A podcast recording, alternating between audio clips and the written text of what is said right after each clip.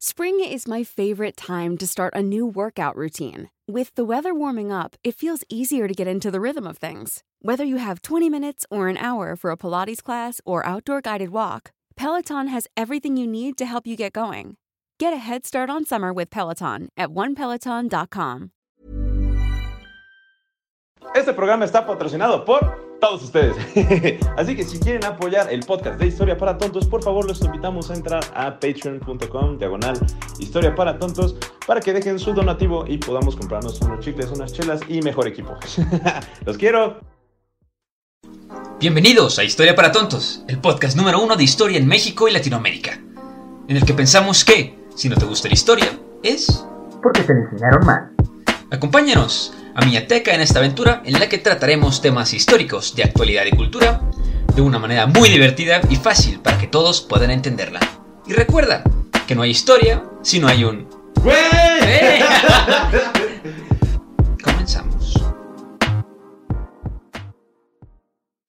Bienvenidos. Hola, ¿cómo están? ¿Cómo están? Bienvenidos a este su podcast en el que dos güeyes hablamos de historia para convertirlo un poquito más interesante. Y hoy nada más y nada menos no somos dos güeyes como la semana pasada.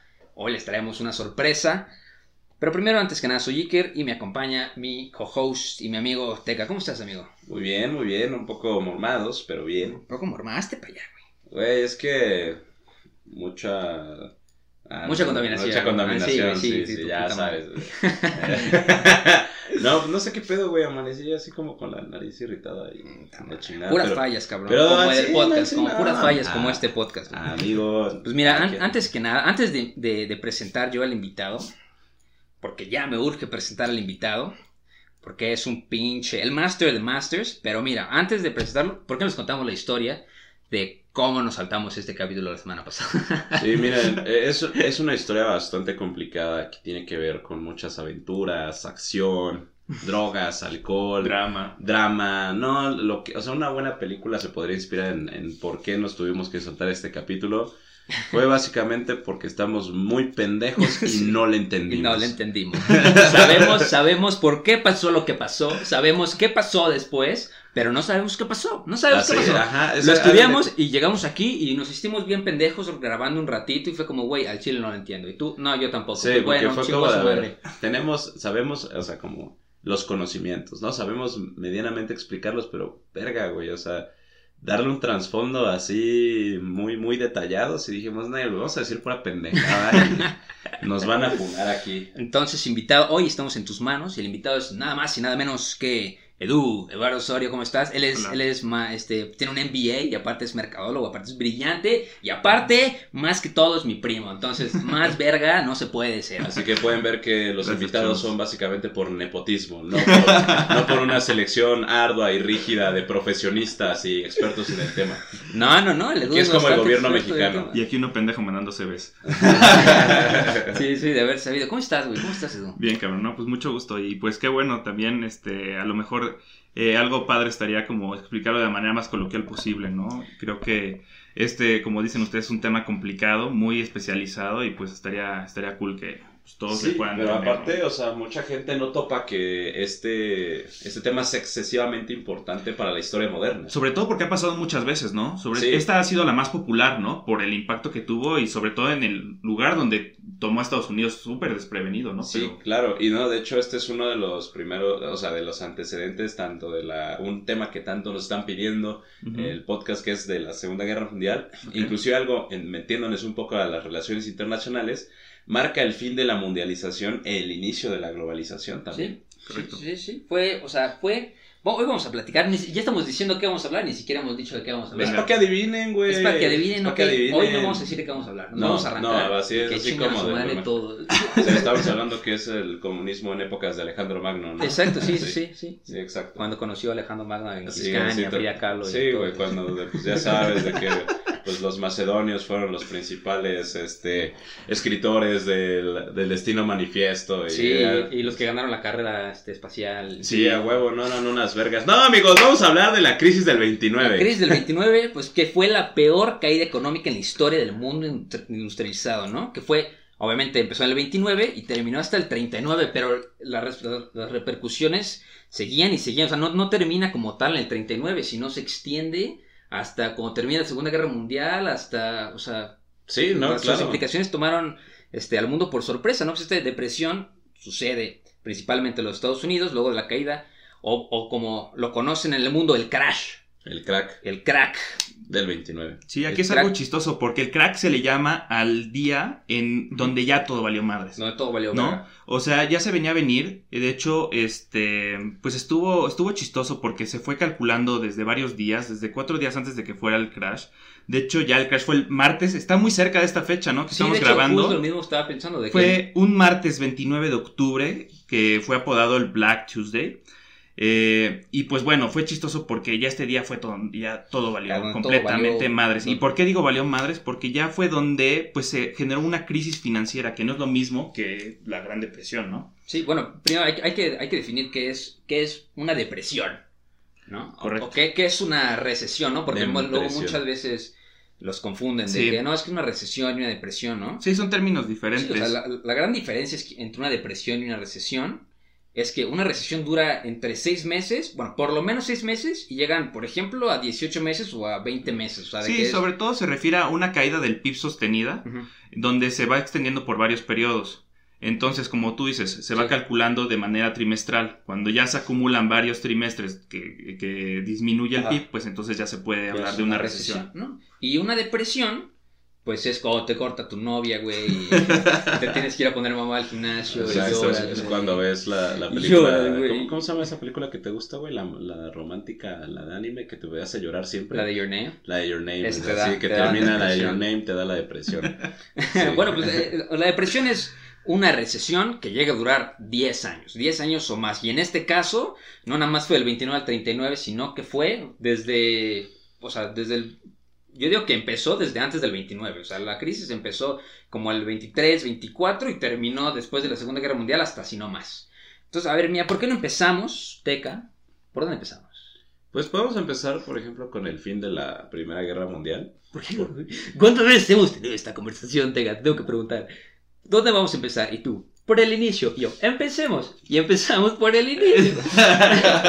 ¿Por qué no tenemos guion, güey? Bueno, ya, ya, enfrente de todos los escuchas, los podescuchas, ya es el guion. Ya es el guion. Sí, este es el guion. Sí, a la marcha. Aquí hacemos todo así, a la pinche chile. Bueno, mil- 1919. 1919. Acaba la Primera Guerra Mundial. Sí, ¿no? recuerden que termina en el 18, del 14 al 18. Ah, del 14 al 18. Pero en el 19, o sea, ya está reconstruyéndose otra vez todo el mundo. ¿Y qué es lo que pasa? Pues sale Estados Unidos como una de las principales superpotencias mundiales, ¿no? ¿Por qué? Pues porque Europa estaba jodidísimo. Está, se deshacen varios imperios después de la Primera Guerra Mundial, se deshacen los principales imperios económicos, el imperio turco-otomano, Sí. el imperio austriaco, el imperio alemán. O sea, la verdad pues sí hubo una gran este, crisis alrededor del mundo porque todas las colonias que eran de parte de estos imperios pasaron a ser eh, pues parte de, la, de las colonias este, bueno, inglesas, francesas, etc. Bueno, Sí, principalmente, ¿no? Sí. Rusas, etc, etc. Pero Estados Unidos también tiene una participación bastante fundamental en la Primera Guerra Mundial, ya que pues Estados Unidos llegó al final y ya fue como nosotros también salvamos a. Europa. ¡Eh! Sí. Entonces, ¿qué creen? Nosotros también queremos la parte de la repartición, ¿no? Inclusive, eh, si nos metemos un poco en diplomacia, ahí todavía existía lo que era la diplomacia secreta, Sí. que es la diplomacia secreta que los países hacían acuerdos en secreto. Entonces, Estados Unidos se enoja mucho por este tema de la diplomacia secreta, sobre todo por un tratado que se llamaba el Tratado Sykes-Picot. El Tratado. Sykes-Picot hablaba de la repartición de las ex colonias eh, eh, turco-otomanas en Medio Oriente para que fueran ser parte tanto de la parte francesa como de la parte inglesa. Sí, Si quieres saber un poquito más de eso, está en el primer capítulo del podcast. Está en el primer capítulo del podcast, hablamos sobre los tratados Sykes-Picot. Israel y, Israel y Palestina surgen gracias a que Sí, este tratado es. O sea, todo- todos los pedos de. Medio Oriente fue gracias al Tratado Sykes-Picot. Bueno, ¿por qué le pasa? Estados Unidos se enoja. Se emputa y dice, güey, no mames, ¿por qué me sacaron de este tratado? Sí. O sea, si yo también gané la Primera Guerra O sea, Mundial. no lo sacaron, ni le avisaron. Bueno, ni le avisaron. Pero se sintió así, así como... de- Lo abrieron, pues. Lo o sea. abrieron. El- le- les mandó un GPI por telegrama. Les mandó GPI a, a Francia y al Reino Unido. Pero pues el güey sí se mete justamente en los temas de préstamos bancarios Claro. a los países eh, jodidos por la Primera Guerra Mundial. ¿No? Entonces Estados Unidos empieza a surgir ya. De por sí era la potencia en América, ya empieza a surgir como la potencia internacional. Sí, porque Bueno. aparte, terminando la Primera Guerra Mundial, Estados Unidos dice, ¿sabes qué? ¿Por qué nos quedamos con el patrón oro? ¿no? Y si el patrón oro sube, ¿no? Todo, todo el mundo nos podemos beneficiar de eso. Sí, Sí, pero hay, claro. que recono- hay que reconocer que muchas economías en ese, en ese entonces estaban basados en oro. ¿Por qué? Pues porque no tenían a lo mejor el, el recurso líquido para, Sí. po- para poder distribuirlo, ¿no? Entre, entre las personas. Entonces dije, ese, ese era el factor de cambio más confiable, pues. Sí, Estados Unidos dijo, vamos a ponerlo, ¿no? Y, y estaba leyendo justo eh, para hoy y encontré una, un- una frase que decía que el ser humano se puede acostumbrar a todo menos a no comer. ¿Y qué pasó en Europa? Europa estaba hecho pomada, o sea, los campos, o sea, la agricultura en Europa casi casi era, no existía, los campos estaban echados a perder, este, las granjas, todo ese tipo de cosas, quedaron demacradas. Entonces, ¿qué hace Estados Unidos? Pues a Estados Unidos casi casi metió las manitas a la final de la Primera Guerra Mundial. Entonces, digamos que está en una muy buena posición y les dijo, oye, ¿sabes qué, Europa? ¿Por qué no? En lo que te recuperas, yo te puedo dar la comida que necesitas. Sí, claro. Yo te puedo dar la carne que necesitas, yo te puedo, yo te puedo echar la mano en eso. Entonces, digamos que Europa se volvió dependiente en Estados Unidos, primero por el patrón oro y segundo, pues porque necesitaban ayuda, ¿no? Entonces, Estados Unidos empezó a ayudar mucho. Entonces, obviamente, Estados Unidos se benefició de ese intercambio y se empezó a inflar el globo. Inflar, inflar. el globo. No, y aparte, o sea, como Europa estaba jodísima, existió muchísima migración de europeos a Estados Ajá. Unidos, ¿no? Entonces, esa solvencia de la mano de obra que Estados Unidos requería, se empezó a, o sea, a llenar, ¿no? Porque pues de ahí vienen las grandes migraciones de los irlandeses, ahí vienen las Los grandes, italianos. las grandes migraciones de los italianos, de ahí ya podemos hablar de las comunidades judías. Todos los banqueros que estaban en Europa judíos se van a Estados Unidos porque también se dan cuenta que es un país que nadie va a invadir, ¿no? Porque estaba muy lejos de los conflictos europeos. En América, ¿quién lo pele, güey? O sea, el güey nadie le va a hacer Era el más fuerte de la región. Era el más fuerte de la región, entonces lo ven como un lugar donde Claro. pueden invertir su dinero. Todos los banqueros europeos, sobre todo los banqueros judíos, ven un lugar Estados Unidos donde pueden invertir su dinero. Aparte ya tienen la mano de obra barata, que son todos los inmigrantes europeos. Para aquellos que se quejan de que hay muchos inmigrantes mexicanos en Estados Unidos, recuerden que los europeos lo hicieron primero. Sí, sí, es una de esas cosas de que si eres güero está bien visto, si eres moreno no estará bien visto. Exacto. güey. Emigrar a los Estados Unidos. Eso, Eh, a Estados eh, Unidos. es uno, ¿no? Totalmente. De que hablar otro idioma, güey. ¿sabes? Sí. La dicotomía social está cañona allá. Entonces, pues obviamente Estados Unidos empieza a tener un, o sea, pues muchísima liquidez, muchísimo dinero, y llegó un punto en que todos los gringos les iba verguísima. Sí, y, y recordemos que estaba el Fordismo en su máximo esplendor, ¿no? Y es que aquí es chistoso porque después de la Primera Guerra Mundial, pues ¿qué pasó, no? Todos necesitaban industria, ¿no? La industria, pues Sí. europea estaba completamente pulverizada. Lo que necesitaban era alguien que les pudiera suministrar todo esto, ¿no? Sí, Estas migraciones que te refieres, Teca, pues la verdad es que hicieron que impulsara a Estados Unidos y lo hiciera todavía más fuerte. Y todos empezaron a invertir donde crees. Pues ahí. Obviamente, Ajá, pues en industria. No, ¿no? y aparte les tenemos que recordar que en ese tiempo no existían los superpaíses industrializados como Claro. ahora, ¿no? O sea, los superpaíses industrializados eran Francia, el Reino Unido y Estados Unidos. Y ya. Y, Japón empezó a No, pero y, y Japón y, y Gran Bretaña en ese entonces no contaban porque acaban de tener la Primera Guerra Mundial. Exacto, el eh, Gran único lugar en Bretaña el mundo tenía Estados Unidos. Ajá, exacto, Gran Bretaña tenía muchas De hecho, deudas. ellos eran los supremacistas en temas económicos, Gran Bretaña y Estados Unidos. Gracias a esto, fueron los que lo rebasaron. Sí, fue la, o sea, de hecho, ya lo he platicado varias veces de que cuando una potencia supera a otra potencia hegemónica siempre hay conflicto, pero en este, en este momento Estados Unidos supe- superó al Reino Unido sin conflicto, ¿por qué? Porque el Reino Unido no podía tener conflicto en ese momento. No, el Reino Unido era su perrito. en No, ese y era, momento. y era justamente el único país industrializado. ¿no? O sea, por, Sí. ah, porque México estaba saliendo de la, de la Revolución Mexicana, ni siquiera había Banco Central en México, no existía todavía en ese entonces, y Estados Unidos ya tenían Banco Ya Central, tenían bancos. ya tenían federalización todo, ya tenían instituciones muy fuertes, porque muchos dirán, ay, ¿por qué México no participó en eso? ¿Por qué Colombia no participó en eso? No Bueno, tenían con qué invertir. Pues. eso nosotros éramos, Sí, nosotros no, somos no podemos, desde in- siempre, no, no podemos así. invertir semillas de cacao. Sí, ¿eh? güey, No no mames, todavía para el, por ahí del 29, creo que había, todo, todavía había, no, todavía por ahí en 1924, todos los estados tenían su propia moneda, güey. O sea, no chingue. Algunas estaban todavía. Güey, yo tengo un billete del, banco, banco Estatal de Zacatecas, güey. O sea, no, son mamón, güey. O sea, ¿cómo quieren que el pinche México sea el, el Sí. próximo país si ni siquiera tenían banco central mexicano, no? O sea, Sí. Entonces, bueno, ¿qué pasó en los Estados Unidos? ¿no? Empezó, empezaron a producir en masa, obviamente, ¿no? El, el- el modelo del Fordismo estaba de que salían coches, salían coches, salían, o sea, estaban produciendo en masa, entonces obviamente la, la riqueza se duplica entre 1920 y 1929. Sí, lo chistoso aquí es que no sé si han escuchado algo, un fenómeno que se llama burbuja. Sí. En términos financieros, ¿no? Está muy de moda, ¿no? La burbuja inmobiliaria y el pedo, ¿no? Sí. Es, esa, esa madre es una cuestión que se genera cuando empieza a haber mucho de algo, todos empiezan a meterle dinero, ¿no? Como, te, como les decía, ¿no? Ahorita la, la industria y la agricultura era lo que más estaba fortalecido en Estados Unidos porque eran lo que invertían y lo que hacía falta también en otros lados y lo que vendían, ¿no?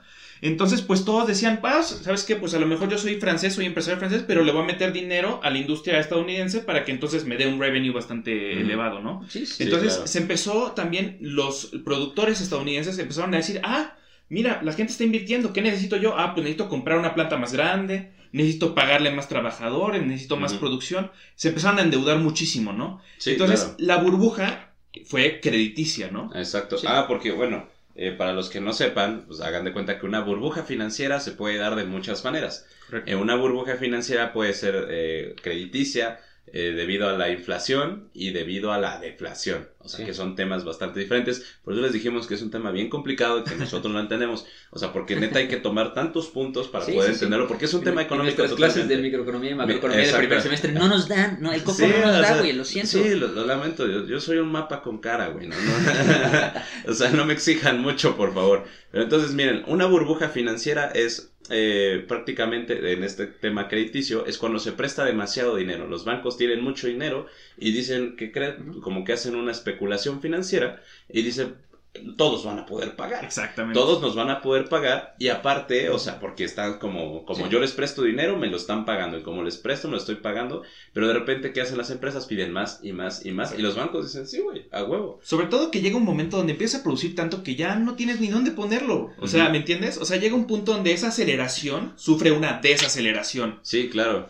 No, y aparte, eh, también no solo eso, sino que empezaron a existir bancos, o sea, ya había tanto dinero Había, que, había, que o sea, abrieron muchísimos bancos, o sea, ya cualquier empresario con una liquidez suficiente abría un banco. Sí. y abrían otros bancos. hasta, hasta los, hasta la propia mafia tenía sus propios Hasta la propia Y ya mafia tenía- después, ya después fueron un actor importantísimo porque ya después del crack, lo vamos a platicar ahorita, pues los bancos ya no prestaban dinero, pero ¿quién prestaba dinero? La No, mafia. y es que ya estaba, ya estaba difícil, porque mira, o sea, todos estos préstamos que, que bien dices, o sea, empezaron a prestar en demasía, sí, por supuesto, pero la gente ya también empe- empezó a dejar de vender lo tanto como vendían al principio, ¿no? Porque ya todo el mundo tenía. Sí, porque Exacto. para esto es importante decir que, o sea, obviamente la riqueza se duplicó y, y esta cosa de meter dinero a la bolsa de valores se hizo muy conocida entre las personas. Ah, muy esto es muy popular. ya, ya no nada más lo, hacían lo- los que sabían hacerlo, ¿no? Sino que también, pues, o sea, obviamente, eh, había millonarios, ¿no? Pero también había cocineros, personas del servicio general, o sea, todos, todo el mundo invirtió sus ahorros en la bolsa Sí, de valores. porque de repente alguien les dijo, ¿saben qué? Métanlo todo a, a Wall Street, o sea, metan todo su dinero porque esto es, la- es el... Empezaron, la gente empezó a tener educación financiera en ese entonces, entonces les enseñaron Ah. tanto la importancia del ahorro y la inversión del dinero. Y, pero la gente decía, ¿en qué invierto? O sea, va... Pero, sí, pero sobre todo que era una mala educación financiera porque invertían todo. Exacto, Y además no existía O- algo o que se había llama... güeyes que eran apalancadores, que Exacto. pedían Ajá. dinero. para sí, poder sí, invertirlo. O sea, que ni siquiera invertían su dinero. Exacto. Hay, hay algo que se llama, es un movimiento ya, obviamente, ya muy estudiado, muy conocido, que se llama diversificación, ¿no? Que es, no voy a poner todos mis huevos en una canasta, ¿no? Sí. O sea, no le voy a meter to- todas las acciones a Ford. Voy a comprar de Ford, de Toyota, o algunas de acá, Sí, sí, sí. al- algunas en petróleo, algunas en, en- Pues, otro tipo como de, son los CFTs. de commodities, Ajá, ¿no? como son los CFTs, como el Standard Poor's 500 y cosas Exactamente. así. Entonces lo metes en diferentes cosas y no en lo mismo. ¿Por qué? Porque si una, una industria colapsa, colapsa todo tu dinero, ¿no? Sí, claro. No, y es, o sea, y, y aparte, pues a, a la gente le dijeron invierte, pero no le Correcto. dijeron qué dinero inviertes. Mira, en un consejo financiero, mis estimados, eh, Spotify, podcasters. Pues escuchas, tontos güeyes. Tontos, güey. Mis estimados tontos, un consejo financiero es no inviertan el dinero que no necesitan. O que O no sea, tengan. O que no, o que no, principalmente que no tengan, pero no invier- o en caso de que lo tengan, no inviertan el dinero que no necesitan, porque qué tal si esa madre cae, el, el fondo de inversión que lo, que lo meten cae y se quedan sin dinero para comer. Pero si es, si son Correcto. cinco varos que te sobran, pues lo pierdas o no. Invierte lo que estés dispuesto a perder. Y- Ajá. ¿No? No, güey, tú puedes estar dispuesto a perder todo, güey, porque No piensas mames, que ese güey. movimiento financiero está Pues chingón. depende de los riesgos, o sea, tú dices, quiero arriesgar, pues sí estás jugando un juego muy peligroso, pero si tú quieres, o sea, ganar un rendimiento sostenido bastante alegre, pues bueno, o sea, pues tú te puedes quedar, pues, con, con buenos rendimientos muy pequeñitos, pero con tu dinero creciendo, ¿no? O sea, creo que esto estaría bastante mejor que invertirlo todo y de putazo querer y hacerte rico, ¿no? Sí, entonces obviamente poquito a poquito sigue inflando la burbuja, ¿no? Sigue inflando la burbuja, Correcto. Sigue inflando la burbuja, ¿no? Entonces, si algo me enseñó mi clase de microeconomía, de macroeconomía de primer semestre, Que las burbujas son con jabón. Nada más, que las únicas buenas burbujas son con jabón. No, no, es que, o sea, la ley de la oferta y la demanda pues, nos dice que cuando hay exceso de demanda y la oferta sigue más o menos estable, pues el precio va a subir, ¿no? Entonces, eh, o sea, lo que pasó en la bolsa de valores, sino que la gente le seguía invirtiendo y este, pero al, al punto de que no sabían cuándo dejar de invertir, ¿no? Entonces no sabían estos indicadores que hoy tenemos, el, el mercado iba para abajo y la gente seguía invirtiendo, ¿no? Porque no sabían cuándo parar. No, y además aquí lo importante de, de una bolsa de valores y el tema de invertir en acciones es que estás jugando con un tema fundamental que no es preciso. ¿no? No es una cuestión matemática, es una cuestión emocional, ¿no? Estás jugando contra el miedo y contra la especulación. ¿Sí? Entonces, el miedo y la especulación fueron el arma que generó el crack inicialmente, ¿no? O sea, les hablaba de este tipo, esta desa- desaceleración que ya fue, Sí. se fue presentando desde Sí. 1925. Pero como que ignor- la ignoraron, ¿no? Sí. Como que... Pues es que es muy lenta, ¿no? Mientras tengas rendimientos positivos, o sea, di- digamos, primero tienes ganancias del 30%, Sí. luego del 25%, Luego y del- luego del 1%, pero bueno, son Pero son ganancias, ¿no? ganancias. Son ganancias. Son ganancias. Pero de repente empiezas a tener ganancias del punto 0.0001% y de repente ya no, ya tienes menos algo. ¿Por qué? Porque ya tienes desocupación, Sí. tienes que pagar otro tipo de cosas, este, o debes y ya no puedes pagar el crédito, entonces empieza la morosidad, ¿no? Y pues por supuesto que la, la gente al ver esto, este fenómeno que se Ujú. fue dando cuenta muy tarde, empezaron a vender sus acciones, ¿no? Decir, no, ya estoy perdiendo, no, no, no. Pum, pum, la vendo, la vendo. ¿Y qué empezó a hacer todos? No, pues yo también las vendo. Yo también, yo también, yo también, yo también. ¿Qué pasó?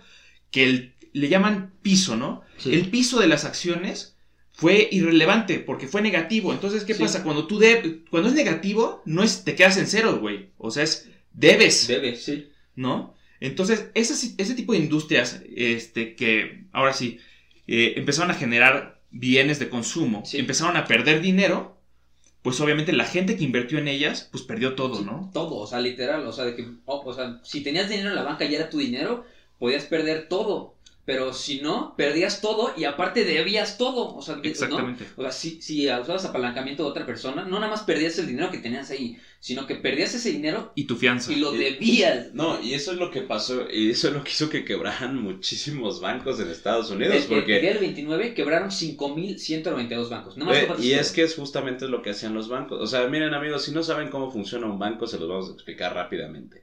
Cuando ustedes dan el dinero al banco, ese dinero desaparece. Deja de ser suyo.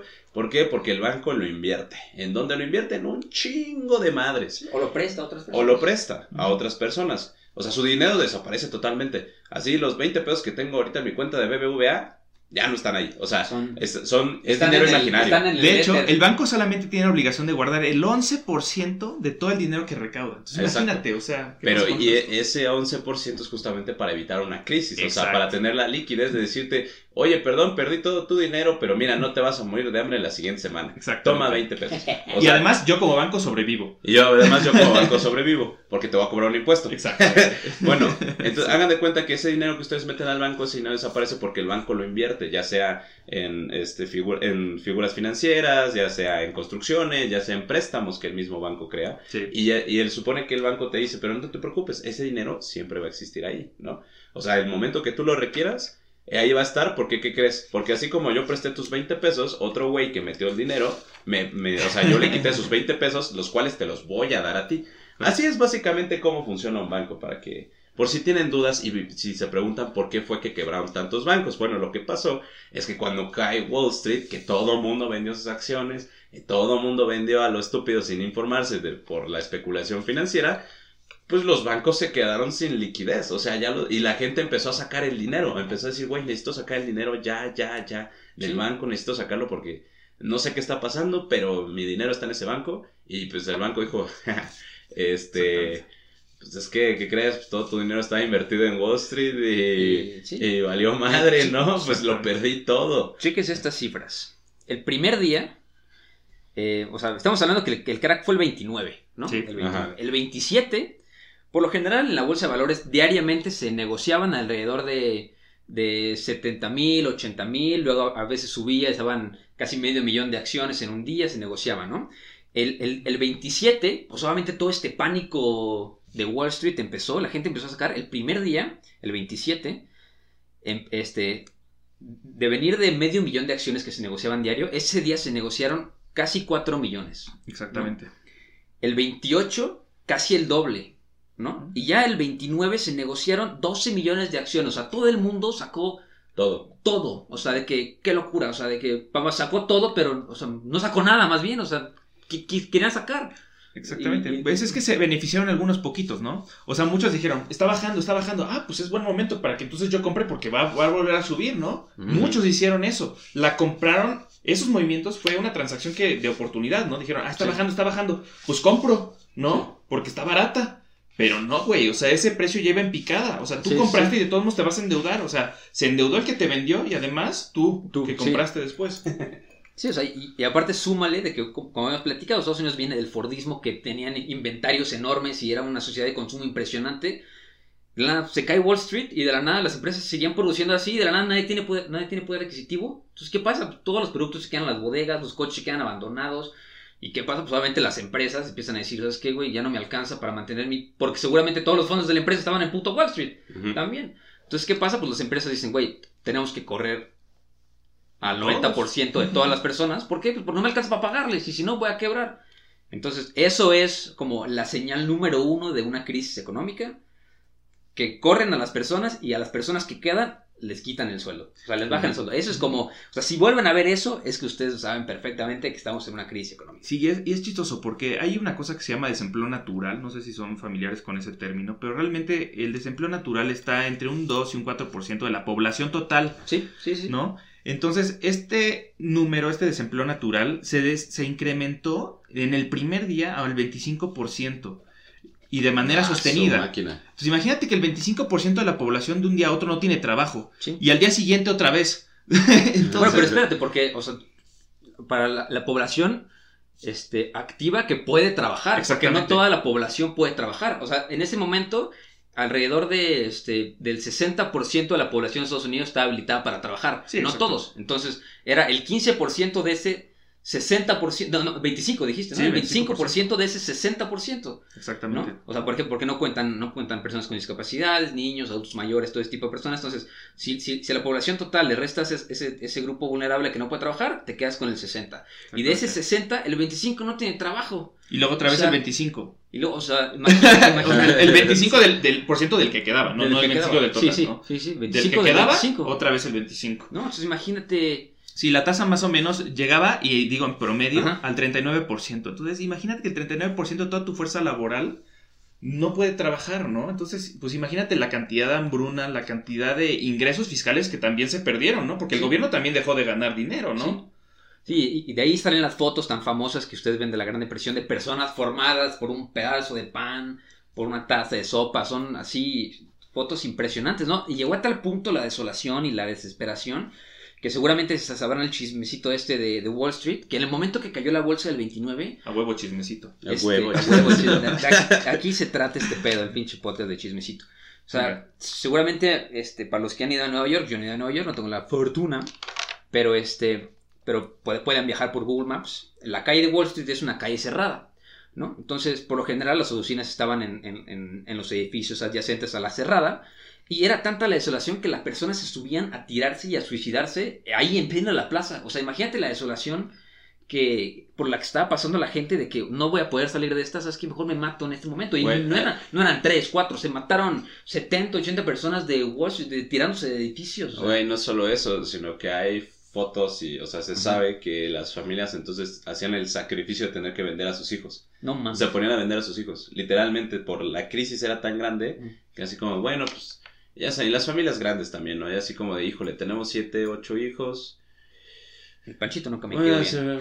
sí, Como, sí. como que Josecito ya no está muy aplicado en la escuela.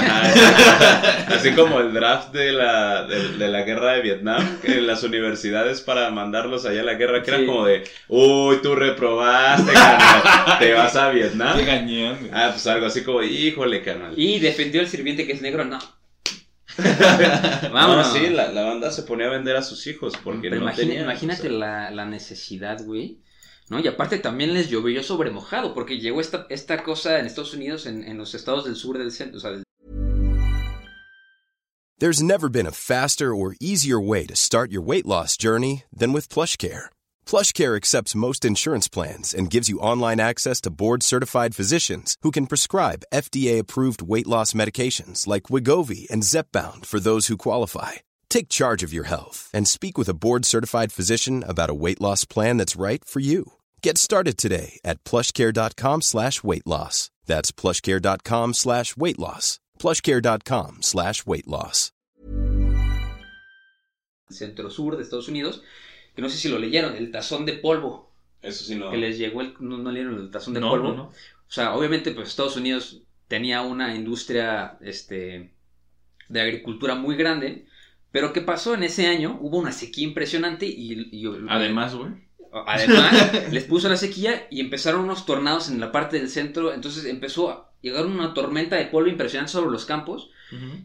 Y lo que, lo que hizo fue, pues, este, orillar al más del 70% de toda la población agrícola de los Estados Unidos a, a migrar a las grandes ciudades. Entonces Estados Unidos se quedó, o sea, primero sin acciones y sin dinero, y segundo sin agricultura y sin campesinos. Entonces imagínate cómo, cómo estaba de, de, de mal todo este pedo, ¿no? Sí, y, y bueno, además que, como dices, fue una gran depresión, ¿no? Duró años. Entonces, eh, pues digamos que llegó un personaje que, pues, más que brillante, hizo lo obvio. Que pues se llama Franklin Roosevelt. Franklin. Entonces- No se confunda con Theodore Roosevelt, que fue el presidente 23. Franklin fue el, vein- el presidente 32. Delano.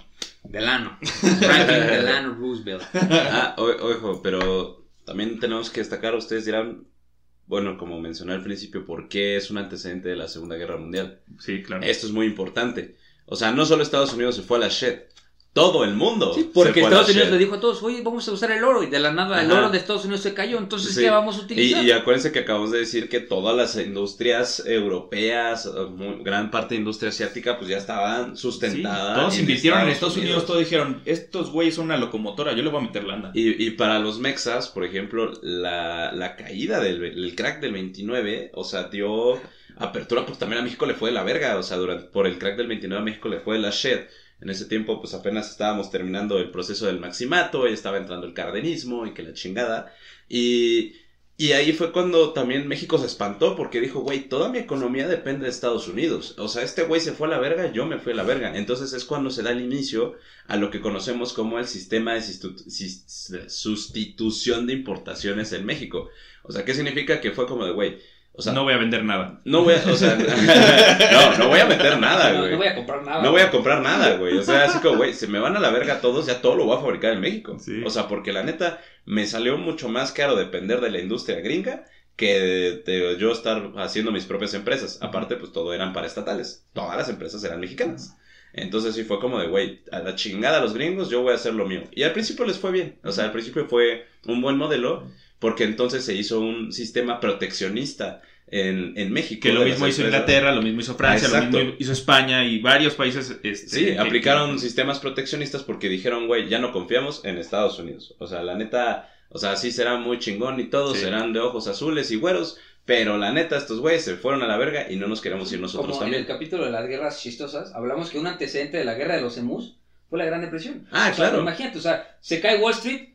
Declárale la guerra a los emus. Acto siguiente, peleos agarrándose a putados contra pájaros, güey. O sea, así de, así de pesado estuvo este pedo. Bueno, entonces, obviamente, para, para darle paso a Edu de lo que nos quería comentar de Roosevelt, pues, ¿qué pasa? Que llegó un día en 1930, en el otoño, fue como el, el- la gota que derramó el vaso para Roosevelt, ¿no? Porque ya como uno de, una, una de cuatro oleadas de pánico bancario, en el que las personas dijeron, ¿sabes qué? Pues, o sea, perdimos nuestro dinero en Wall Street, pero fue Wall Street, como que no veían esta separación entre el mercado, o sea, la bolsa de valores y los bancos, Correcto. ¿no? Entonces, pues dijeron, ¿sabes qué? Pues bueno, pierdo mi dinero, pero sigo guardando mi dinero en el banco. En estas oleadas le perdieron la confianza a los barcos totalmente, entonces dijeron, ¿sabes qué, güey? Dame todo mi dinero, güey, no me importa tenerlo bajo el colchón, regrésame mi pinche varo. O sea, que yo no me importa guardarlo yo. Y el banco, pues como lo dijiste tú, los bancos no, no tienen el líquido para entregar todo a todos. Entonces, obviamente, pues llegó ahí lo peor, o sea, la peor época de la Gran Depresión fue esa, ¿no? Cuando toda la gente quiso sacar todo su varo de los bancos, porque no había liquidez para entregarle el dinero a todos. Entonces, pues, ¿qué pasó? Antes de Roosevelt había un presidente que se llamaba Hoover, presidente Hoover, y lo que él decía era un güey de hueva que decía, tranquilo, se va a estabilizar. O sea, de que casi, casi, casi, que ustedes tranquilos, no se preocupen, esto así es, lo tenemos manejado. Obviamente no tenía manejado, ¿no? Entonces, pues, ¿qué pasó? Llegó, llegó Roosevelt y ¿qué hizo? Cuéntanos. Sí, sobre todo hizo, hizo lo más lógico, ¿no? Pero también, algo también chistoso que, bueno, va a todos aquellos que están empezando a trabajar y demás y están buscando, seguro han escuchado la palabra trainee, ¿no? Es como bien Ah, famoso, sí. ¿no? Como la, la parte becario, Las ¿no? De trabajar, pues empezó con este güey. O sea, este güey que dijo, o sea, dijo, cualquier pendejo que tenga menos de 25 años que pueda trabajar, se va a meter a una industria sin cobrar para aprender un oficio. Ok. Entonces, digamos que él sentó las bases para que la gente pudiera poner su propio negocio, ¿no? O sea, como que empezara eh, desde chico, digamos, ¿no? A, a generar una práctica profesional, ¿no? Entonces, pues estableció también este tipo de trabajo generalizado donde empezó a endeudar su propio gobierno para hacer infraestructura, ¿no? Hacer infraestructura que era lo único que podían hacer y además fortalecer de nuevo el, el sector agrícola, que era el, se- el sector más abundante y además el, el más... eh, pues donde más podían sacar ellos dinero, ¿no? En, en la parte de exportaciones y de comercio, ¿no? Que además ellos habían perdido el 66% de su comercio total eh, después del crack. Entonces, Mames, 66%, güey, es un chingo. sí, entonces tenían, tenían que restablecer esa parte, ¿no? O sea, no podían dejar de ganar, eh, digamos, fiscalmente el gobierno, pues todo eso, ¿no? O sea, de, de la noche a la mañana dejaron de ganar pues, de, de todo su comercio, ¿no? Ya nadie quería invertir en ellos, ya nadie quería comprar productos estadounidenses, todos empezaron a, a generar conductas proteccionistas. Entonces, pues imagínate, ellos también te- tuvieron que hacer lo mismo, ¿no? Sí, justamente, y, o sea, como decimos, es, bueno, como lo estaba diciendo hace ratito, o sea, eso impulsó también a que muchas economías eh, crecieran localmente en, en distintas partes del mundo, porque Japón, que también era un, un imperio, que, bueno, en ese entonces era el imperio japonés, que quería, o sea, ser como los europeos, también fue como de, bueno, nosotros continuamos con esto, pero voy a aprovechar este crack para poder invadir otros países, ¿no? O sea, porque Japón, o sea, Sí. a- aunque ya los habían obligado a tener políticas eh, económicas más abiertas, literalmente Estados Unidos bombardeó sus puertos para decirles, si no me abres tu economía, te invado. O sea, dijo, como voy a aprovechar que Estados Unidos no me puede invadir para abrir mi economía, voy a hacer políticas eh, proteccionistas y voy a aprovechar para hacer la potencia regional. propio en- en expansionismo también. Mi propio expansionismo, porque ahí empieza ahí también el proceso de industrialización del imperio japonés, que ya estaba iniciándose, pero ahí aprovechó para continuar el proceso. Sí, de esos vatos se vieron muy vivos. ¿Qué, les fal- qué nos falta ahorita? Petróleo. Vamos a invadir donde... Vamos a invadir, no haya petróleo. Oye, ya llevas medio año invadido, no hay petróleo aquí. Ah, su máquina. ¿Y qué hay? ¿Ah, neta? ¿Y qué hay? Orangutanes en Indonesia. Huevo, no necesito más. Lo tomo. Lo tomo. Sí, entonces, por ejemplo, Roosevelt lo que hizo, pues digamos que fueron bas- políticas bastante socialistas. O sea, así, o sea, yo, yo lo veo así, ¿no? O sea, de, de carácter social. o Sí, sea, ahí empezaron las asistencias sociales, de hecho, con Sí. el New Deal, ¿no? O sea, en, en el New Deal, justamente, que, que ya dieron seguros de desempleo, pensiones, este, Sí. ¿cómo se llama? Seguros de discapacidad, todo este tipo de cosas.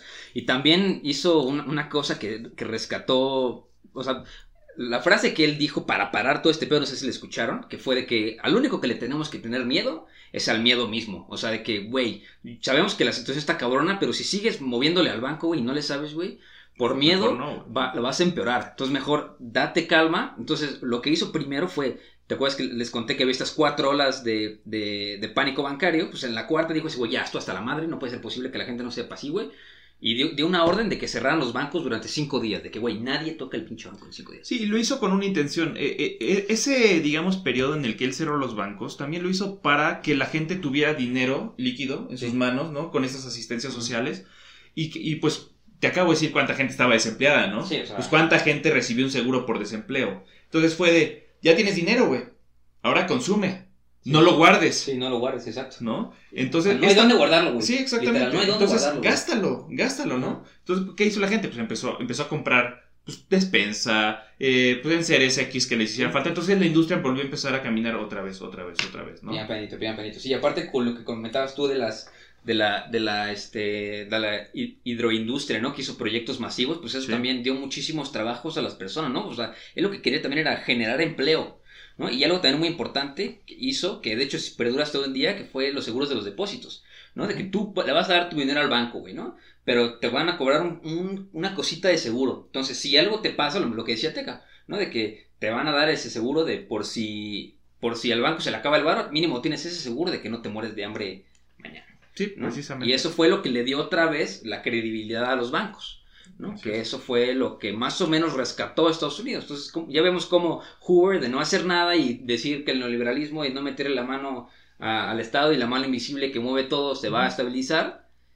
Y, y otra cosa que es alguien que sabe hacer las acciones necesarias. Entonces, Franklin Roosevelt yo creo que fue el salvador. Sí, y héroe. además, porque es chistoso, porque él adjudica en la primera etapa de este New Deal como una política de derecha. Él así la establece, Sí, que, que no es cierto. Y la segunda etapa de este New Deal, pues ya fue completamente como él lo describe, de izquierda. Ajá. ¿Por qué de izquierda? Porque ya fue una parte donde él empezó a impulsar de nuevo la vivienda, ¿no? O sea, Sí. empezar a, a decir, ¿sabes qué? Tengo esta mano de obra generalizada, ¿qué le voy a poner a hacer? Pues necesito que, que se pongan a hacer edificios, de- de departamentos, casas, este, pues también complejos habitacionales en general.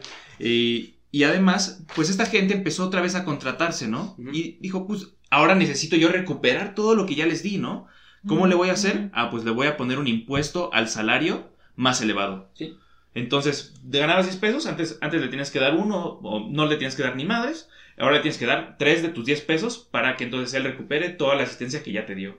Y entonces, obviamente, el gobierno también empezó a finan- autofinanciarse de nuevo. De y gracias a que ustedes trabajan hoy en día y tienen un salario mínimo, también se lo deben a Roosevelt. Roosevelt inventó el salario mínimo. Correcto. Que se vaya a la verga Roosevelt.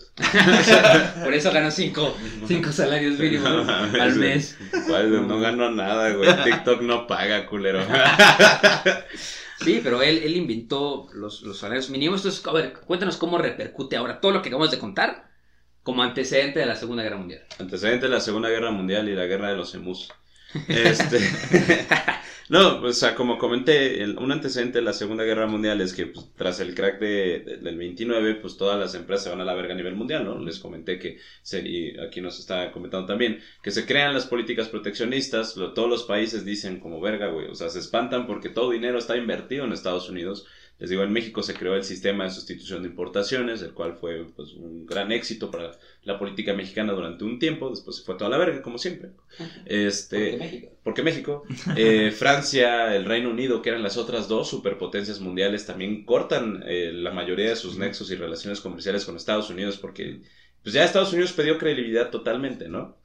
Y pero ¿qué pasa? Estados Unidos también era el güey encargado de financiar la reestructuración y la reconstrucción Sí, sí, sí. de toda Europa, ¿no?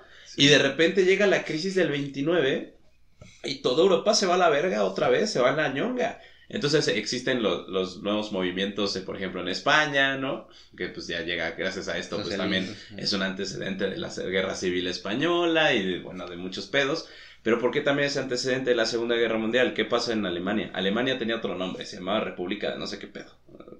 Yo no me acuerdo. la neta. Ah, nah, ten- bueno, vamos a poner Una, Alemania. una pendejada. Una pendejada. Una Alemania. Que, que ni igual Alemania. Alemania, pues, como saben, ca- cae este, la- el imperio alemán, eh, pierde todas sus colonias, Alemania se vuelve así un país todo cuache y chaqueto y horrible, en el cual empieza a pegar El muchísimo... imperio el- bismarckiano. ¿Mande? El imperio bis- bismarckiano. No, es- ¿Sí, no? Reich, imperio bismarckiano. No, bueno, eso.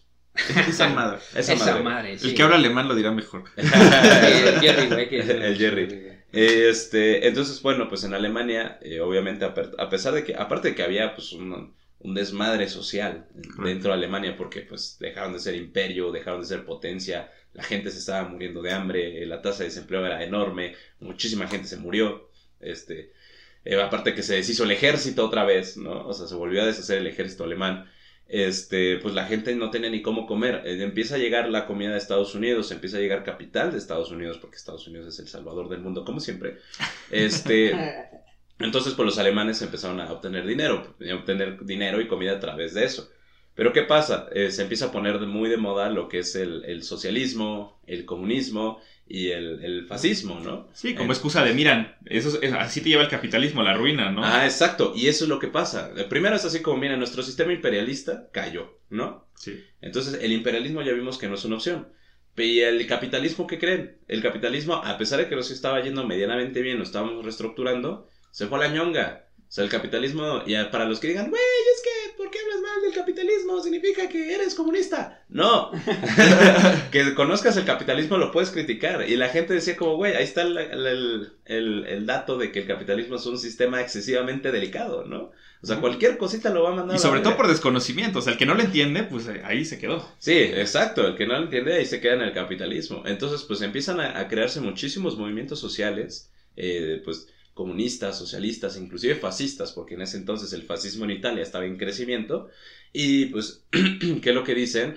Pues sabes qué, güey, ya viste que ni el imperialismo funciona, ni el capitalismo funciona, ¿por qué no nos vamos por la parte socialista, por la parte comunista? O sea, y estos partidos políticos empiezan a obtener muchísimo poder, ¿no? Y la gente le empieza a llamar la atención. Ahí teníamos un, per- un personaje que se llama Adolfito, pues el Adolfito se volvió parte de estos movimientos socialistas. Eh, y dicen, ¿sabes qué, güey? Pues el capitalismo no es una opción, el socialismo sí lo es. Eh, lo meten a la cárcel, está en la Escribió cárcel. su gran libro que llevó. Minecraft. Minecraft. Escribe, escribe Minecraft. Minecraft y se pronuncia Minecraft. Escribe el Minecraft alemán. Minecraft. Escribe el Minecraft. Y este. Y ya el Minecraft escrito, pues obviamente lo publica, ¿no? Y dicen como, miren, la verdad nosotros como sociedad alemana somos unos chingones, ¿no? Como alemanes nos caímos, como alemanes nos levantamos. Y ya vieron que el capitalismo no es una opción, sino que la, fuerza económica tiene que estar sustentada en el pueblo. Es lo que, es un pinche discurso hermoso, o sea, la neta, Adolfito era un orador, pero bellaco, o sea... Pues, ¿A quién no le gusta escuchar eso, no? O sea, Sí, que la salvación de Sí, todos ¿no? depende de ti, ¿no? Aparte de que, ajá, exactamente, es como, mira, la salvación no depende de una bolsa económica. Sí. La salvación... Depende de lo que hagas tú y tú. Y Exacto, tú, y, la, y la fuerza unida va, va a ser una salvación Es social. correcto. Esa es, la, esa es para los que no sepan, Sí, es básicamente el socialismo, lo que se trata. Paréntesis. Pero ¿qué es lo que Para los que no dice? sean del UNAM y no sepan qué es el socialismo. para la gente de la náhuatl que no sepa qué es el socialismo. Para la gente que le gusta pagar colegiatura, que no sepa qué es el socialismo. Amigo, estamos graduados en escuelas públicas. Caiga quien no, caiga. No podemos, es imposible ser de derecha siendo de escuela pública, güey. Los impuestos que ustedes pagaron, pagaron mi escuela. Así que sus papás, muchísimas gracias. Muchísimas gracias. Muchísimas- Y, estamos. fu- y futuramente sus impuestos van a pagar mi maestría. Así que muchas gracias. Gracias a sus papás que me mantienen. Sí, sí. Viva el socialismo. Bueno, el punto es que, o sea, eh, Adolfito llega con este discurso, o sea, y el claro ejemplo, pues ya de que dicen, miren, güey, todos los bancos que ustedes le estaban confiando su dinero ya cayeron, ¿no? Y aparte no nos prestan porque no les caemos bien. Y aparte no nos prestan porque no les caemos bien. Son Y a- judíos y tienen cola y ¿qué cuernos. creen? Ajá, exacto. ¿No? Y aparte, ¿qué creen? Eh, lo- los, los judíos son los dueños de los bancos que cayeron y se robaron su dinero, ¿no? Y todo, ¿y dónde están esos judíos ahorita? Aquí no están, están en, en América, ¿no? Están en, el continente americano, a un océano de distancia, gozando con el dinero, porque mientras eh, durante el crack del 29 todos ustedes estaban muriendo de hambre, porque neta, o sea, hay, hay fotos donde está la gente de Alemania, inclusive haciendo fogatas con el dinero alemán, porque ya neta parecía Venezuela, pero en 1940 y, en 1938, o sea, 1900, no, 1934, 1935, o sea, el dinero ya no tenía ningún tipo de valor. Entonces, cuando llega pues un, un personaje, les dije, ¿saben qué? El, el poder no, el poder económico no va a ser en, en un banco, no va a ser en un sistema capitalista, no va a ser en la gente de Occidente, ni... Y miren que creen, el Reino Unido que les- nos prometió tanto, ya nos abandonó por sus políticas proteccionistas. Nuestros vecinos, los franceses, que también tanto nos prometieron, también ya nos cerraron las puertas por sus políticas proteccionistas. Nada más tenemos los alemanes para los alemanes. Entonces, pues la gente dice, güey, sí. ¿Qué hace Adolfito? Pues empieza, bueno, sale de la cárcel. Eh, aparte, Y después lo de, empiezan a patrocinar. y lo además. empiezan a patrocinar y pues los, o sea, la- los partidos comunistas y los partidos socialistas se dan cuenta del poder de, de influencia de Adolfito y este güey se manejó bajo esa, bajo esa crítica, ¿no? Sí. El capitalismo no sirve, el comunismo tampoco sirve mucho, pero el socialismo eh, es, es este, la clave del pueblo, ¿no? Y además, socialismo con una intención nacional. O sea, Ajá, claro. de Si juntas esos nacional. dos, sale la Sí. receta nacional, Nacional socialista. socialista. Exacto, exacto. El Queratina partido- pura, güey, o sea... El Partido So- Social, ¿cómo? El Partido Socialista Nacional. Nacional Nacional socialista. Nacional Socialista, el Partido. Nacional Socialista, pues surge a partir de esos ideales Sí. y del crack del 29, porque la gente dice, verga, güey, este vato tiene razón, le confiamos todo el dinero a un sistema totalmente desconocido, que no es ni siquiera de este continente, de un país nuevo, porque todavía Estados Unidos puede decir que es nuevo, nos fue de la verga, mejor vamos a escuchar a este güey que es alemán, que se ve, que sabe, que estuvo en la Se ve que es chingón, se ve que que se es ve que es chingón. y, y Sí, tiene tiene un- buen estilo. y, Chivo- y tiene chivo- un videojuego verguísima, güey, en Minecraft, ¿no? O sea, la neta, con eso reconstruyó toda Alemania, güey. Sí, punto- a base de cubos. A base de cubos.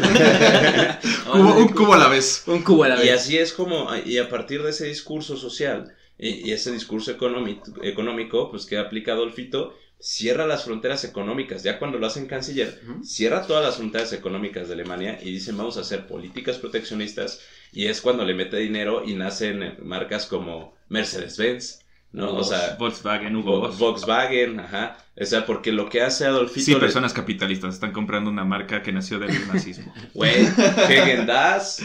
Sí. Hagen Dazs también, eh, uno de sus eh, principales inversores era nazi. Entonces, aquellos que se pasean por Santa Fe comprando cosas, Sí. Ya lo saben. ya Y saben bueno, qué y si no saben, pues Hugo Boss, a pesar de que es español, ellos estaban encargados de hacer los uniformes de los, de los soldados nazis. No, pero ¿qué es lo que- Pero habla con las empresas alemanas, les dicen. ¿saben qué? ¿Qué necesitan? ¿No? O sea, porque si no saben, uno de los principales motivos de la, de la Primera y Segunda Guerra Mundial, pues fue como, ¿sabes qué, güey? Eh, es, fue por el carbón y el acero. Y les dice a las empresas alemanas, ¿ustedes qué necesitan? Carbón y acero, ¿no? Y si te doy carbón y acero, ¿me haces, eh, ¿me haces cosas baratas para el pueblo? Dice, sin pedos. Ah, bueno, invade Austria. Oye, güey, escuché que tienes mucho carbón, güey. ¿Me lo das? No. ¿Me lo das? y, y- y es justamente cuando Adolfito pues se da cuenta que necesita recursos naturales que dentro de Alemania no hay y que pues los países no le venden, no le prestan. O sea, si es así como de, bueno, eh, ¿por qué no me prestas? Pues porque estamos en contra del socialismo, carnal. Pero el capitalismo no sirve, lo acabamos de, o sea, Lo acabamos de probar. Lo acabamos de probar, no importa, pero tampoco el socialismo. Ah, bueno, está bien, no me prestas de este lado, voy a invadir Austria, porque ahí sí hay carbón y sí hay acero. Además O sea- hizo de buenos amigos, ¿no? Exacto. Y, y ese es el verdadero motivo por el cual invade Austria. O sea, Exactamente. y ya después le dijeron como, güey, estás violando el Tratado de Versalles. ¿A poco? No me digas. No me digas. ¿El qué? ¿Qué? Sí, no me acuerdo. ¿Dónde, a ver, ¿El qué? ¿Dónde está el, ticket ese que te Yo no tengo nada, ¿eh? Sí, entonces, bueno, y ya para no irnos más allá, eso es Sí, uno- porque, porque el capítulo de la Segunda Guerra Mundial Sí, sí, sí. está bueno. No, o sea, está muy bueno. Eso, bueno, Estará bueno. Estará o bueno. está bueno, a lo mejor ya lo grabamos, quién sabe. Coméntela. Sí, sí, sí, de hecho ese capítulo a lo mejor está en Patreon. Suscríbanse. Ah, o a lo mejor no. O a lo mejor no lo está. Pero miren, para que no se quedan con la duda, suscríbanse un mesecito a Patreon. A lo mejor está o no está. Sí, así sirve que escuchen el pre-show de hoy que estuvo cagadísimo. Los del pre-show ya lo saben. Los del pre-show ya lo saben. Los del pre-show ya saben si sí o no está Para su más, podcast. este tema fue propuesto por un Patreon. Ah, este tema fue propuesto Sí. por un aparte me, me dijo que quería el chismecito de Al Capone. Y aquí de los traigo calientes. Ah, sí, sí, sí. Bueno, entonces, bueno, terminamos ahorita con esta parte de la... O sea, ya vimos por qué fue fundamental, ¿no? Porque el sistema económico se fue a la ñonga y los alemanes entonces optaron por otro sistema económico. Correcto. Entonces, ya cuéntanos eso. Entra, el, entra chi- Al Capone. el chi- el chismecito. Bueno, o sea, no, no es tanto un chismecito, pero lo, como lo, lo que contamos ahorita, de que ya los bancos llegó a un punto que no te prestaban dinero porque ya no tenían dinero, ¿no? Entonces, ¿quién tenía dinero? Pues la mafia. La, la mafia estaba metidísima en todos lados y, ob- y obviamente Al Capone era el mero duro de Chicago, ¿no? Entonces, pues llegó Al Capone, entonces Al Capone tenía tanto varo, empezaban a prestar y también obviamente con sus tasas de interés altísimas. Pero pues ahí, si te, Sobre todo si te- porque el vato se vio vivo y él no guardó su dinero en el banco. O sea, el No, güey sí, no. invirtió en bienes raíces. Sí. O sea, el cuate se hizo dueño de medio Chicago a partir de todo ese pedo. Entonces todos le pagaban piso. O sea, era un cuate que se hizo millonario. Sí, sí, mira, entonces pues dijo, bueno, si, si la gente no me paga piso, yo pierdo mi dinero, ¿qué voy a hacer? Empezó a hacer comedores comunitarios con todo su dinero. Entonces, durante tres años, el pinche Al Capone era, era el chapo, güey. O sea, de Sí. que, así como hay personas en México que Más dicen, bien, "No el mames". Chapo es Al Capone. Sí, al- el chapo. Sí, sí, sí. exacto, Hizo sí. un Al Capone. Es un Hizo- Al Hizo un Capone. Al Capone, exacto, güey. Tienes toda la razón, cabrón. Entonces, literal, pues Al Capone lo quería toda la gente y, y- y- de ahí salió que decían que Al Capone le encantaban los baños de pueblo, güey. Porque si iba ahí y lo recibían como el Mesías, güey. Porque había gente formada que no tenía que comer y lo recibían así como, no mames, ese güey me está dando pan y comida y espagueti para comer hoy, güey. Si no, si no, si no está ese cabrón, me muero, güey. Y llegó Sí, un día, después de tres años, que lo agarraron por evasión de impuestos, güey. O sea, o sea, de todo lo que lo pudieron haber agarrado, Sí, lo güey, agarraron por eh. evasión de impuestos. Digo, obviamente ya saben todo lo que había hecho, güey, pero lo encontraron excusa y lo agarraron, güey. Después hacemos un capítulo al Capone para, para que sepan. Podría ser algún día de. Estaría chido, Estaría eh. bueno, estaría bueno, Sí. estaría bueno. Y este. Y el día que lo agarraron, se lo llevaron a la cárcel. Y como le embargaron todo su dinero, güey, se murieron miles y miles de personas porque no tenían que comer porque habían agarrado al Capone. Verga, qué buen chismecito. Güey, está muy cabrón, güey. O sea, güey, el- o sea, le convenía más al Estado de Estados, Tenerlo ahí, Estados Unidos güey. tenerlo ahí, güey, que le diera de comer y ya después que se liberara de la crisis, pues ya lo vas a la verga, güey. No, y aparte se agarrar, agarrar al Capone también fue un tema de, o sea, de, ¿cómo se llama? Berrinche del, del gobierno de Estados Unidos, ¿eh? O sea, porque no lo iban a agarrar, era así como ya déjalo, pero como también estaban en proceso de vamos a armar el FBI, vamos a armar todo este pedo, o sea, Sí, era también tenía que como- tener credibilidad lo que Sí, sea, haciendo. justamente lo que buscaban era de dar, o sea, decirle como Estados Unidos tiene tanta credibilidad y fuerza que podemos agarrar a uno de los al, que, al mafiosos". que ustedes quieran. Ajá, exacto, güey. Ok, y agarraron al más duro. Y agarraron al más Sí, duro. Como, Esa fue la, la- como, como le hicieron al eso- la más dura. La más dura, pues güey, no mames, era la más dura en ese entonces, güey. Era la alcapona, güey. de la, de la educación. Pa- Yo digo que, que aquí lo dejemos, ¿no? Yo creo que sí. Yo creo que sí, porque, güey, es que de aquí nos vamos a agarrar a uno o a otro y a otro y a otro y nos vamos a echar todos los De temas aquí nos aquí. podríamos. Pues yo creo que hasta aquí le dejamos, pero a ver, no hay que irnos sin la recomendación diaria. Por lo general, al final del capítulo siempre decimos algo que queremos recomendar. Que este. Lo que sea, puedes recomendar, vean una serie, vayan al parque, vean una película, estudien esto. No Ah, sé, ¿me dan chance? Vean este documento. Sí, sí, por lo general, damos cada quien una recomendación Ah, va, de perfecto. algo así que Venga. quieres recomendar. A huevo. ¿Qué, qué quieres recomendar el día de hoy? Ah, bueno, pues vean una serie que, hab- hablando de la devastación después de las posguerras y todo este pedo, sale una serie en Netflix buenísima que se llama Los Derrotados o The Defeated, que es justamente lo que pasó, o bueno, el día después Ajá, de que Alemania perdió la Segunda Guerra Mundial. ¿Qué pasó después? El día después, Después. ¿No? Y así se desenvuelve la serie, está buenísima, véanla, está muy chingona. Verga. No lo he visto, ¿tú lo has visto? No, güey. Se escucha bastante Sí, bueno. se escucha chido. Se escucha buena. ¿Tú qué recomendarías? Yo qué voy a recomendar. Eh, híjole. No se compren el iPhone 13. Sí. Güey. Ahorren su dinero, no lo metan. No lo metan, no lo no inviertan en un inviertan en un Sí, iPhone, güey. Güey, es que no mames, o sea, bueno, o sea, si están interesados en el modo cine, iPhone, pónganse pilas en este del, momento. del iPhone 13. Ah, no, digo, cómprense un iPhone 13. digo, no, Criticando al capitalismo y ¡Hombre! no, olvídenlo. Hijo de puta. No, ya, les voy a recomendar que se compren un iPhone 13. Ya, esa es la recomendación. Ok. Y la mía es ah, que vayan, si son fanáticos de Star Wars, vayan a YouTube y busquen NeoPixel. Que son como las espadas láser más verga que hay en el mundo, güey. No mames, están, están re caras, güey, pero, ¿Y, güey. si- y si son para darse madrazos o no? Sí, sí, sí. Ah, no, hay unas que son de training, chidas. hay unas que son para entrenamiento, O sea, que son sí, de uso puedes, pesado. pero dar. Te puedes agarrar a vergazo, sí, güey. Güey, hay un deporte Ah, que trata de esa chingadera, güey. Está buenazo, güey. No es el Kendo. No, güey, No, con no, espadas hay- láser, güey. ah, No te puedes a ver TikTokers que hacían madres de Star Wars. Sí, y- se, se madrean con espadas de esas, güey. Y hay como láser, técnica, güey. de que la técnica de la luz y la oscuridad. Güey, te lo Te lo juro, juro por vida, te lo juro. Qué pedo. Oye, la pero- banda blanca es muy rara. Muy Así, desocupada. Muy Muy desocupada. Pero sí, Bueno. vayan a YouTube y busquen Neo Pixel Lightsaber y van a encontrar que lo que van a querer para Navidad este año, güey. O sea, de que. O sea, están medio caras, güey, pero si le ahorran. Yo, yo, yo sí estoy diciendo, cambio mi compra. Por eso, me por eso son Patreons, porque sí les alcanza. Por eso son, exacto, Patreons, cómpratelas, los demás no. Güey, yo estoy tan sorprendido con ese deporte de las espadas láser como cuando avisaron de que en el Tec de Monterrey había equipo de Quidditch, güey. O No sea, mames. no, jodas, cabrón. O sea, neta que la, la banda con dinero es a veces un poco rara. Pues tienen tanto éxito que ya los de tránsito también tienen la suya, güey. ¿Cómo foto, güey? El imperio, güey. Se va a unificar y salen los de tránsito. En la nueva república. Bueno, Bueno, bueno, amigos, pues ya saben. Ya saben, muchachones, muchas gracias por escucharnos. Hagan lo propio, suscríbanse al Patreon, vayan a la página de Facebook. Ya somos 500, ya somos 500 y aparte que participativos, ahí publican memes. Oye, que espérate, pero memes. tenemos que felicitarnos también aquí, güey. Porque ya no- tenemos más de medio millón de descargas, cabrón. Eso Sí, no mames, es... ¿qué Güey. O sea, nos han escuchado aproximadamente 50 años, güey.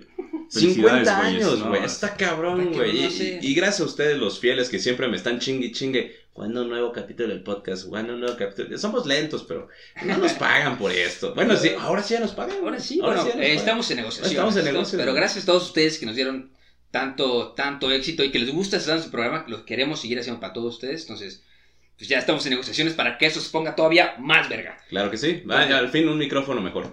Sí, digo, pues, métanse al, Facebook, que está padre porque publican memes, publican varias cosas. Pueden, pu- este, una persona nos recomendó un, un tema que va a ser el tema de la siguiente semana que salió de Facebook. Entonces, sí sirve y estamos ahí. ¿Cuál es?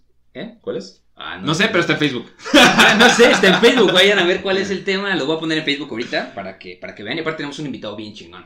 A Vean, huevo. Julián. Julián Clark. Él en Instagram. Si quieren spoilearse qué va a ser el siguiente capítulo, vayan a buscarlo en, en Instagram. ¿Tus redes sociales? Es Edu Osorio 13. Yo soy es buenísimo. Yo estoy En como Instagram. Iker Lazo 19, pero si ya lo saben, los que están en, en Facebook. Y pues el historia para tontos. Y ya saben, muchachones, que no hay historia. Si no hay un. ¡Güey! ¡Güey! ¡Vámonos!